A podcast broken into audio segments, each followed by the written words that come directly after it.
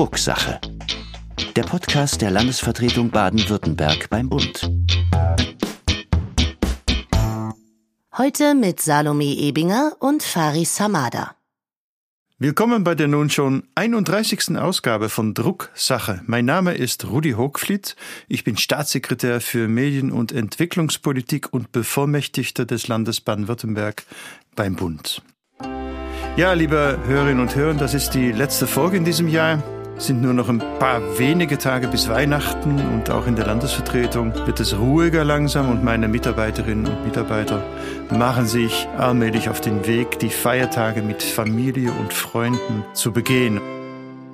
Einige werden sich sicherlich wieder in Form eines Ehrenamts an verschiedenen Orten engagieren. Von diesem freiwilligen Tun und Miteinander, das nicht auf materiellen Gewinn ausgerichtet ist, lebt unsere Gesellschaft und die in ihr lebenden Menschen. Ich möchte deshalb gleich mal eine kleine Schätzfrage in den Raum werfen. Was glauben Sie? Wie viel Prozent der über 14-jährigen Baden-Württembergerinnen und Baden-Württemberger engagieren sich bürgerschaftlich, das heißt ehrenamtlich? Schicken Sie uns die Auflösung per E-Mail zu Unsere Kontaktdaten finden Sie wie immer in den Show Notes. Und für die besten drei Tipps verschenke ich einen Bilderband über Baden-Württemberg. Wir haben uns bei der Recherche zu diesem Podcast gefragt, worin eigentlich der Unterschied ja, zwischen dem klassischen Ehrenamt und dem sogenannten bürgerschaftlichen Engagement liegt. Vom klassischen Ehrenamt spricht man überwiegend in der Vereinsarbeit, bei der Funktionen oder Vorstandsämter ausgeübt werden. Der Begriff bürgerschaftliches Engagement umfasst aber auch andere Formen. Es handelt sich zum Beispiel um projektbezogene Tätigkeiten, die außerhalb fester Organisationen und Strukturen erfolgen. Sicher ist jedoch, dass es sich in beiden Fällen um ein Herzensthema handelt, welches man freiwillig und unentgeltlich verfolgt es lässt sich also sagen, der Lohn ist ideal. In Baden-Württemberg ist das Thema Ehrenamt und bürgerschaftliches Engagement beim Ministerium für Soziales, Gesundheit und Integration angesiedelt. Und die Mitarbeiterinnen und Mitarbeiter des Hauses machen sich so einige Gedanken, wie die Wertschätzung dieser freiwilligen Arbeit aussehen kann. Ein Ansatz ist die Ehrenamtskarte. Sie wird ab dem Frühling 2023 in einigen Städten und Landkreisen probeweise eingeführt.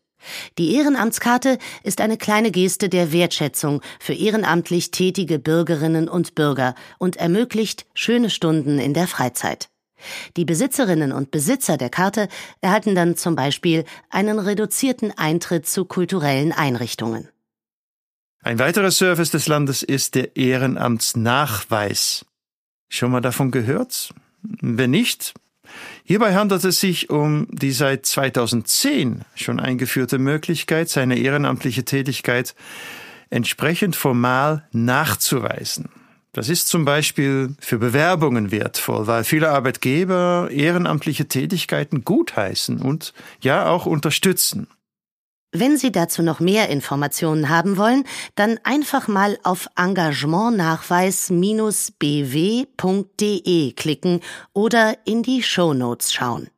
Ziel der seit einigen Jahren bereits praktizierten Ehrenamtstour des Gesundheitsministers Manne Lucha und seines Teams ist es, direkt und persönlich Danke zu sagen an die vielen Engagierten und sich vor Ort ein Bild über deren freiwillige Tätigkeit zu machen. Den Auftakt der diesjährigen Ehrenamtstour bildete der Besuch eines Aktionsbüros des Projekts Mitmachen Ehrensache. Jobben für den guten Zweck. Und es freut mich jetzt besonders, dass wir zwei Aktive dieses Projektes für den Podcast gewinnen konnten. Zugeschaltet aus Stuttgart sind der Ehrenamtsbotschafter Faris Hamada und eine der Koordinatoren von Mitmachen Ehrensache von der Jugendstiftung Baden-Württemberg, Salome Ebinger.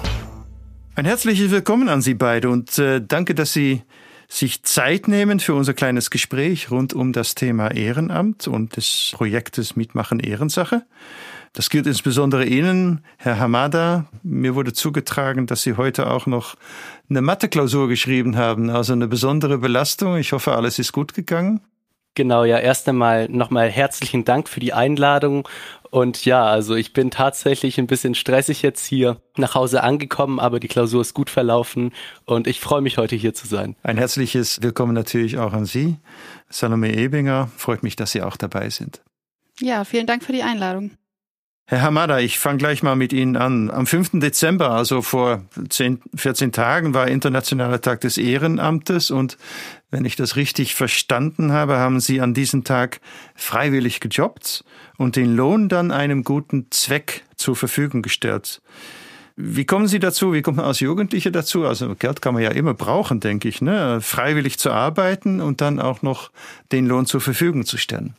Ja, genau. Also den Weg zu Mitmachen Ehrensache habe ich tatsächlich durch unsere SMV, durch unseren damaligen Schülersprecher gefunden, der die Aktion auch vorgestellt hat. Er ist auch ehemaliger Botschafter. Ich finde es aber wichtig und das habe ich dann auch durch die Teilnahme an Mitmachen Ehrensache gelernt, sich zu engagieren. Das ist auch in vielen verschiedenen Bereichen möglich. Mitmachen Ehrensache bietet eine dieser Möglichkeiten und da muss ich sagen, dass ich dann das Engagement im Generellen auch für mich entdeckt habe und beispielsweise jetzt auch selber an meiner Schule Schülersprecher bin, mich in der SMV engagiere und es halt einfach nur profitabel ist, wenn man sich engagiert. Und wo haben Sie gejobbt am 5. Dezember? Dieses Jahr konnte ich tatsächlich leider klausurenbedingt nicht jobben, ah. weil es halt einfach zu stressig gewesen ist in dieser Woche. Aber davor habe ich also zum Beginn in der siebten Klasse damals im Uferpalast in Stuttgart gearbeitet, als es den noch gab. Ja. Oder mich auch im Presseteam der Botschafter beteiligt und da dann auch viele andere Leute, die an diesem Tag gejobbt haben, interviewt und besucht. Sehr schön. Frau Ebinger, Sie sind eine der landesweiten Koordinatorin des Projektes. Seit wie vielen Jahren gibt es das Projekt Mietmachen Ehrensache und was steckt genau dahinter? Warum haben auch Firmen und Arbeitgeber daran Interesse? Weil das ist ja Gott sei Dank auch der Fall. Ja, Mitmachen Ehrensache gibt es nunmehr seit über 20 Jahren. Die Aktion wurde im Jahr 2000 ins Leben gerufen und seit daher sind die Jugendstiftung Baden-Württemberg und die Stuttgarter Jugendhausgesellschaft gemeinsame Träger der Aktion. Das heißt, wir koordinieren die Aktion landesweit. Ja, was steckt dahinter? Also das Motto heißt Jobben für einen guten Zweck. Also es geht darum, Berufsorientierung mit sozialem Engagement zu verbinden und gleichzeitig den Jugendlichen eine Möglichkeit zu geben, sich einzubringen, zu zeigen, dass Engagement Spaß macht. Ähm, wie Faris ja auch gerade erzählt hat, er kam dadurch in ganz andere Bereiche auch im Nachhinein, wo er gesagt hat, ja, es macht Spaß, ich kann auch mich woanders einbringen. Und ja, da setzt die Aktion eben früh an. Also wir sind ja bereits ab Klassenstufe 7 sozusagen unterwegs, sind die Schülerinnen und Schüler das heißt, wir haben sehr frühe berufliche Orientierung hier mit dabei. Das sind oft die ersten Berührungen mit dem Arbeitsmarkt, die manche Jugendliche dadurch haben. Und gleichzeitig wirklich auch früh zu sagen, ja, Engagement lohnt sich, es macht Spaß und ich kann viele Erfahrungen einfach mitnehmen. Ja, Sie haben gesagt, ab der siebten Klasse, dann ist man so um die zwölf. Herr Hamada, Sie haben in der siebten Klasse tatsächlich angefangen. Wie ist das denn? Also sind Sie da ein Exot in der Klasse und was sagen die anderen Schülerinnen und Schüler dazu? Oder waren Sie gar äh, irgendwie ein gutes Beispiel und haben Sie zu weiterem Engagement angestiftet? Was ist Ihre Erfahrung gewesen? Ja, ich habe tatsächlich in der siebten Klasse angefangen. Dieses Jahr ist auch mein letztes Schuljahr, in dem ich dann auch Abitur machen werde. Es ist so, dass ich damals nicht der Einzige in der Klasse gewesen bin, sondern da man ja ab der siebten Klasse Werbung für die Aktion machen kann, weil man ja ab der siebten Klasse teilnehmen kann, sind dann auch viele andere aus meiner Klasse zu vielen verschiedenen Berufen gekommen. Mich hat die Aktion so überzeugt, dass ich dann auch einfach Begeisterung daran gefunden habe, selber Botschafter zu werden und selber dann auch für die Aktion zu werben und durch die Klassen an unserer Schule vorab zu gehen, also vor dem Aktionstag, die Menschen darauf aufmerksam zu machen, dass es halt eben diese Aktion gibt, die Menschen aufzuklären, wie die Aktion funktioniert und ihnen halt einfach zeigen, wie wichtig Engagement ist und dass es insgesamt eben nur viele Vorteile bringen kann für einen selber, aber auch für andere. Und es ist dann so, dass es immer wieder ein Wechsel an dieser Schule gibt, an Botschaftern. Wir suchen selber jetzt gerade auch neue Botschafter, die dann im Botschafterseminar einmal ausgebildet werden und dann dort halt einfach in verschiedenen Workshops lernen können, wie man die Schülerinnen und Schüler in der Klasse überzeugen kann, an dieser Aktion teilzunehmen. Und dadurch wird dann auch ebenfalls noch diese persönliche Motivation und die Verbindung zu der Aktion gestärkt. Ja, und vor allem, wenn man damit auch einen gewissen Erfolg hat, können Sie so abschätzen, wie viele Ihrer Mitschülerinnen und Mitschüler Sie bewegen konnten, sich ehrenamtlich zu engagieren? Es kommt tatsächlich immer auf ähm, die Altersstufe an. Besonders die Siebklässler lassen sich schon sehr für die Aktion begeistern. Und es ist wichtig, sie dann halt auch schon von Anfang an mitzunehmen. Und ich würde sagen, dass sich eigentlich in jeder Stufe mindestens so 20 bis 25 Leute gefunden haben in diesem Jahr. Alle Achtung, alle Achtung. Mitmachen Ehrensache ist ein Projekt, das auch von den Partnern lebt. Frau Ebinger, wie viele Partner haben Sie im Land? Und äh, wir haben vorhin auch von einem Aktionsbüro gesprochen, das bei der Ehrenamtstour vom Minister besucht wurde. Was verbirgt sich dahinter? Ja, wir haben derzeit 22 Aktionsbüros in Stadt- und Landkreisen in Baden-Württemberg. Das heißt, die Aktionsbüros sind beispielsweise angesiedelt bei Landratsämtern, also Kreisjugendreferaten, aber auch ähm, beispielsweise Jugendagenturen und die vor Ort die Aktion sozusagen umsetzen und natürlich mit uns sehr eng verbunden sind, mit uns als landesweite Koordination. Das Aktionsbüro, das Sie jetzt ansprechen, genau, das lag im Bodenseekreis. Das kam daher, die Ehrenamtstour, da war der Minister vor Ort. Wir wurden von dem Ministerbüro angefragt, gefragt, ob es eine Möglichkeit gibt, hier ein Aktionsbüro zu besuchen. Und die haben sich natürlich sehr gefreut. Es war auch ein schöner Tag wohl. Äh, sie waren gemeinsam in einem Gymnasium in Friedrichshafen und dort waren eben Schülerinnen vor Ort, die an der Aktion teilnehmen, aber auch Vertreterinnen des Aktionsbüros und des Stadt- und Landkreises. Der Hintergrund vielleicht nochmal da daher, dass wir seit einigen Jahren vom Ministerium für Soziales, Gesundheit und Integration in Baden-Württemberg unterstützt werden. Und auch der Herr Minister Lucha bereits im Ministerbüro. Jugendliche hatte, die bei ihm gejobbt haben für einen guten Zweck. Und auch in diesem Jahr hat er in seinem Wahlkreisbüro eine Schülerin gehabt, die gejobbt hat und so zum einen einfach mal auch so ein bisschen den ja, politischen Alltag mitbekommen hat von dem Herrn Minister und das war wohl ein toller Austausch aus dem Instagram-Post, der auch vom Herrn Minister abgesetzt wurde. Und das hat uns sehr gefreut, weil wir das dieses Jahr nochmal erweitert haben. Also dieses Jobben für einen guten Zweck, das sind ja Jugendliche zum einen natürlich in großen Betrieben unterwegs, in Konzernen, aber auch in kleinen Handwerksbetrieben, in äh, Kitas, in Krankenhäusern waren dieses Jahr viele Jugendliche auch unterwegs oder konnten auch wieder unterwegs sein, muss man auch sagen. Und gleichzeitig haben wir in diesem Jahr ein neues Format gestartet, das heißt Mitmachen Ehrensache Goes Politics. Und da haben wir gesagt, warum nicht mal in der Politik jobben und mal einem Abgeordneten über die Schulter schauen. Und das war deswegen sehr schön, haben auch sich 16 Landtags- und Bundestagsabgeordnete daran beteiligt, die in ihren Wahlkreisbüros Jugendliche dabei hatten. Und da war eben auch der Herr Minister dabei und ja, das hat uns sehr gefreut. Ich denke, das war auch ein schöner Austausch nochmal mit den Jugendlichen ganz konkret. Ja, hört sich super an. Sie können da auch gerne mal auf Staatsministerium zugehen, würde ich behaupten. mal gucken, ob die sich dann das nächste Jahr auch beteiligen. Also einen Fürsprecher hätten Sie schon in meiner Person. Gibt es das Projekt Mitmachen Ehrensache? Ist das was Exklusives in Baden-Württemberg oder gibt es das auch in anderen Bundesländern? Also, dass man ähm, Berufsorientierung mit sozialem Engagement verbindet, ähm, so ein Format gibt es schon auch in anderen Bundesländern beziehungsweise bundesweit gibt es auch Aktionen. Aber in der Form, wie wir es durchführen, also sind wir zum einen einzig in Baden-Württemberg unterwegs und auch in der Form, also dass wir regional auch arbeiten. Das heißt, dass wir Aktionsbüros haben, die vor Ort sind, dass wir auch regional festlegen, wohin geht das Geld. Also das heißt, wir als landesweite Koordination, wir entscheiden das nicht, sondern das entscheiden die Aktionsbüros gemeinsam mit den Jugendlichen vor Ort. Das ist uns ganz wichtig, dass auch Jugendliche hier dran beteiligt werden an dem Prozess.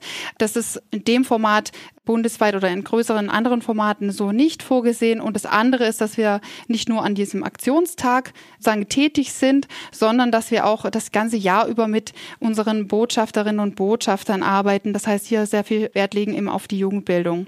Hm. Wie viele haben sich denn dieses Jahr beteiligt an dem Tag? Insgesamt haben wir die Zahlen noch nicht vorliegen. Das haben wir immer im Februar erst. Ah, ja. Aber ähm, wir haben super viele Rückmeldungen erhalten. Wir waren in diesem Jahr wirklich gut aufgestellt. Also wir rechnen auf jeden Fall wieder mit mehreren tausend Teilnehmerinnen. Und im letzten Jahr war es ja uns durch Corona ein bisschen erschwerter mit den ganzen auch Hygienevorschriften in den Unternehmen. Aber wir hatten trotzdem 4000 Jugendliche, die sich beteiligt haben. Und ich denke, in diesem Jahr gehen die Zahlen deutlich weiter nach oben. Wunderbar. Wenn ich das alles richtig verstehe, Herr Hamada, dann ist an dem Tag, in dem gejobbt wird, die Schule für Sie ausgefallen. Was sagt denn die Schulleitung und was sagen die Lehrerinnen und Lehrer dazu? Ja, genau, das ist richtig. Also, wenn man natürlich an dem Tag sich engagiert, ist man logischerweise nicht in der Schule. Und das kann für viele auch nochmal so ein weiteres Zusatzargument sein. Die Lehrerinnen und Lehrer stehen eigentlich alle auch hinter dieser Aktion, eben weil es in unserer Gesellschaft sehr wichtig ist, sich zu engagieren und mitmachen Ehrensache eben diese Möglichkeit bietet. Wir haben aber auch im Botschafterseminar in unseren Workshops verschiedene Rollenspiele, in denen man dann auch lernt, wie man die Aktion vielleicht einem Lehrer vorstellt, wie man ähm, die Aktion dem Schulleiter vorstellt. Sie machen ja dieses Jahr Abi, übrigens viel Erfolg noch damit. Wie geht's jetzt weiter mit Ihnen nach der Schule? Was nehmen Sie mit aus diesem Projekt, das Sie ja über einige Jahre da mitgemacht und aktiv mitgestaltet haben? Also auf jeden Fall hat sich das Engagement im Generellen in meinem Leben wirklich fundiert. Das ist etwas, was ich wahrscheinlich ähm, über einen sehr langen Zeitraum noch weiter beibehalten will. In welchem Ausmaß weiß ich noch nicht. Ich habe auch schon überlegt, mich in verschiedene andere Richtungen zu engagieren, beispielsweise auch politisch. Aber für mich steht Mitmachen Ehrensache immer noch so im Kern, eben weil das die Aktion ist, die mir als erstes begegnet ist in der siebten Klasse damals, mit der ich schon so lange verbunden bin und für meine spätere Berufswahl auch noch weiter sozusagen es möglich ist, da Werbung äh, zu machen, weil ich wahrscheinlich Lehrer werden möchte und dann tatsächlich auch schon später in der Schule auch für diese Aktion weiterhin werben kann und auch werben möchte. Ja, sehr gut. Dann wird es mindestens einen Lehrer geben, der nicht nur großes Verständnis für den Jobtag hat, sondern das auch aktiv propagiert. Vielen Dank. Ich kann zusammenfassend nur sagen, ich finde das wirklich bewundernswert, was Sie da leisten. Ich weiß nicht, ob ich das als Jugendlicher auch so gemacht hätte, aber so ein Projekt gab es nicht bei mir. Aber ich bin sehr froh, dass wir dieses wunderbare Projekt nochmal beleuchten konnten Vielen Dank für das Gespräch. Ich wünsche Ihnen weiterhin viel Erfolg bei der Umsetzung des Projektes und bei den künftigen Jobtagen und Ihnen, Herr Hamada, nochmals viel Erfolg bei den Abiturprüfungen. Ja, vielen Dank auch nochmal für die Möglichkeit, heute hier gewesen sein zu dürfen. Vielen Dank für das Gespräch und die Einladung. Okay, vielen Dank, ja. Und äh, schöne Weihnachtsferien und gute Weihnachtstage und schon mal einen guten Rutsch. Ja, vielen Dank Ihnen auch. Danke sehr. Auf Tschüss. Wiedersehen. Ehrenamtlich aktive Menschen leisten also einen großen Beitrag für ihre Mitmenschen und die Gesellschaft als Ganzes. Auch für die Demokratie in Deutschland ist die Arbeit von Ehrenamtlichen unabdingbar. So üben viele Menschen, die sich auf kommunaler Ebene in der Politik engagieren, diese Tätigkeit ehrenamtlich und neben ihrer Haupttätigkeit aus. Das betrifft vor allem Mitglieder kommunaler Gremien, die in Baden-Württemberg Gemeinderäte genannt werden. Die Gemeinderatsmitglieder werden in Kommunalwahlen von den Bürgerinnen und Bürgern gewählt und entscheiden in Gemeindesratssitzungen über die Verwaltung und Angelegenheiten der örtlichen Gemeinschaft.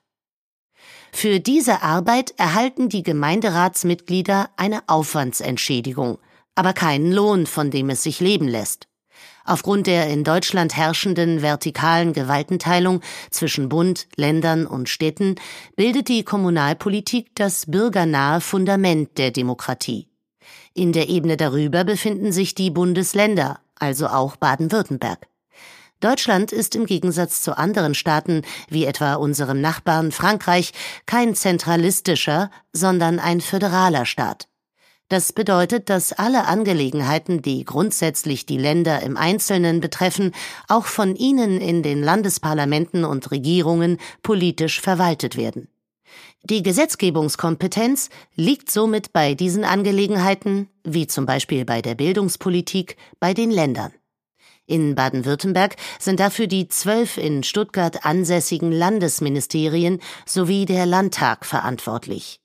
Die in Deutschland oberste Ebene der vertikalen Gewaltenteilung ist die Bundesebene. Die Institutionen der Bundespolitik befinden sich zum Großteil in der Bundeshauptstadt Berlin. Zu ihnen gehört der Bundestag, die 16 Bundesministerien, das Kanzleramt sowie der Bundesrat. Dem Bundesrat kommt dabei eine wesentliche Funktion bei der politischen Koordinierung der Länder und des Bundes zu. Durch ihn können sich nämlich die Länder in der Gesetzgebung auf Bundes- und EU-Ebene beteiligen. Die Mitwirkung der Länder durch den Bundesrat ist im Artikel 50 des Grundgesetzes garantiert. So kann kein Bundesgesetz verabschiedet werden, ohne dass sich der Bundesrat damit beschäftigt hat. Außerdem hat der Bundesrat neben der Bundesregierung und dem Bundestag auch das Recht, Gesetzgebungsverfahren zu initiieren. Wir in den Landesvertretungen der Länder nehmen dabei ja eine Scharnierfunktion zwischen Bundes- und Landespolitik wahr. Wir sind für den Informationsfluss in beide Richtungen verantwortlich und wir in der Landesvertretung Baden-Württembergs vertreten logischerweise die Interessen des Landes Baden-Württemberg. Außerdem beteiligen wir uns bei der Gesetzgebung im Bundesrat. Am 16. Dezember fand die letzte Bundesratssitzung vor der Weihnachtspause statt. So wurde zum einen, fünf Jahre nach seinem vorläufigen Inkrafttreten, CETA, das Wirtschafts- und Handelsabkommen zwischen Kanada und der EU, durch den Bund ratifiziert. Das ist ein sehr wichtiger Schritt, da das Abkommen den Handel zwischen zwei demokratischen Partnern erleichtert und somit die Abhängigkeiten von autokratischen Staaten senkt. Außerdem ist die Ratifizierung von deutscher Seite ein wegweisendes Signal für andere EU-Mitgliedstaaten, von denen die Ratifizierung noch aussteht. Und erst wenn alle Mitgliedstaaten dem Abkommen zugestimmt haben, kann es vollständig in Kraft treten. Für eine genauere Erklärung des Abkommens hören Sie doch nochmal in die 27. Folge von Drucksache mit dem Titel Voller Energie rein. Ein weiteres in der aktuellen Bundesratssitzung zugestimmtes und für die deutsche Wirtschaft und Gesellschaft wichtiges Gesetz ist das Chancenaufenthaltsrecht. Durch das Recht wird tausenden Menschen, die in Deutschland langjährig nur geduldet waren, ein sicheres Aufenthaltsrecht zugesichert. Das einjährige Chancenaufenthaltsrecht sollen Menschen erhalten, die am 1. Januar 2022 seit fünf Jahren geduldet, gestattet oder mit einer Aufenthaltserlaubnis in Deutschland gelebt haben. Gut integrierte junge Menschen bis zum 27. Lebensjahr sollen bereits nach drei Jahren in Deutschland ein Bleiberecht erhalten können. Ja, und durch dieses Gesetz, so ist die Hoffnung, soll Deutschland auch attraktiver für dringend benötigte ausländische Fachkräfte werden. So werden bestimmte Regelungen aus dem Fachkräfteeinwanderungsgesetz entfristet und der Familiennachzug für diese Menschen vereinfacht. Straftäter werden von diesem Recht ausgenommen, das ist klar. Und ihre Rückführung soll zugleich durch dieses Gesetz erleichtert werden. Ja, und dieses Gesetz ist der erste Teil eines dreiteiligen Migrationspaketes. Die zwei weiteren Teile werden dann bald im neuen Jahr folgen. Außerdem hat der Bundesrat auch über das sogenannte Kita-Qualitätsgesetz abgestimmt. Und das Gesetz sieht vor, die Qualität von Kindertagesstätten durch eine erhöhte Finanzierung der Betreuung zu verbessern. Ferner wird der Bund die Finanzierung des Förderprogramms Sprachkitas jetzt doch noch bis zum Sommer 2023 und nicht wie ursprünglich geplant nur bis Ende 2022 übernehmen. Es ist wichtig, denn dann kann das Kita-Qualitätsgesetz die Förderung nahtlos übernehmen. Das Förderprogramm ist darauf ausgerichtet, alltagsintegrierte sprachliche Bildung in den Kitas zu verstetigen. Eine frühe sprachliche Bildung ist für die Entwicklung und Sozialisierung von Kindern ausschlaggebend. Das Programm ist deshalb besonders für Kinder aus Familien enorm wichtig, die bildungsbenachteiligt sind oder in denen die erste Sprache nicht Deutsch ist.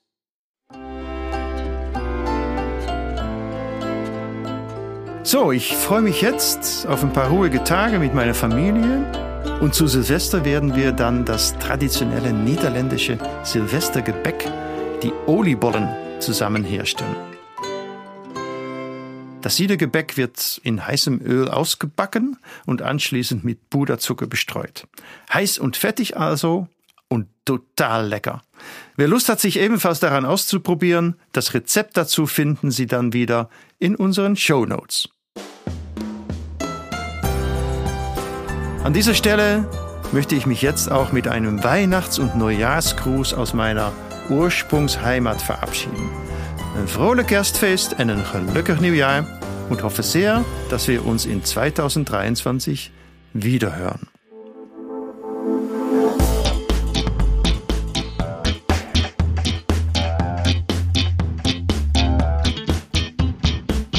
Das war die 31. Folge von Drucksache, dem Podcast der Landesvertretung Baden-Württemberg. Herzliche Grüße, schöne Weihnachten, einen guten Rutsch und bleiben Sie gesund, Ihr Rudi Hochfliet.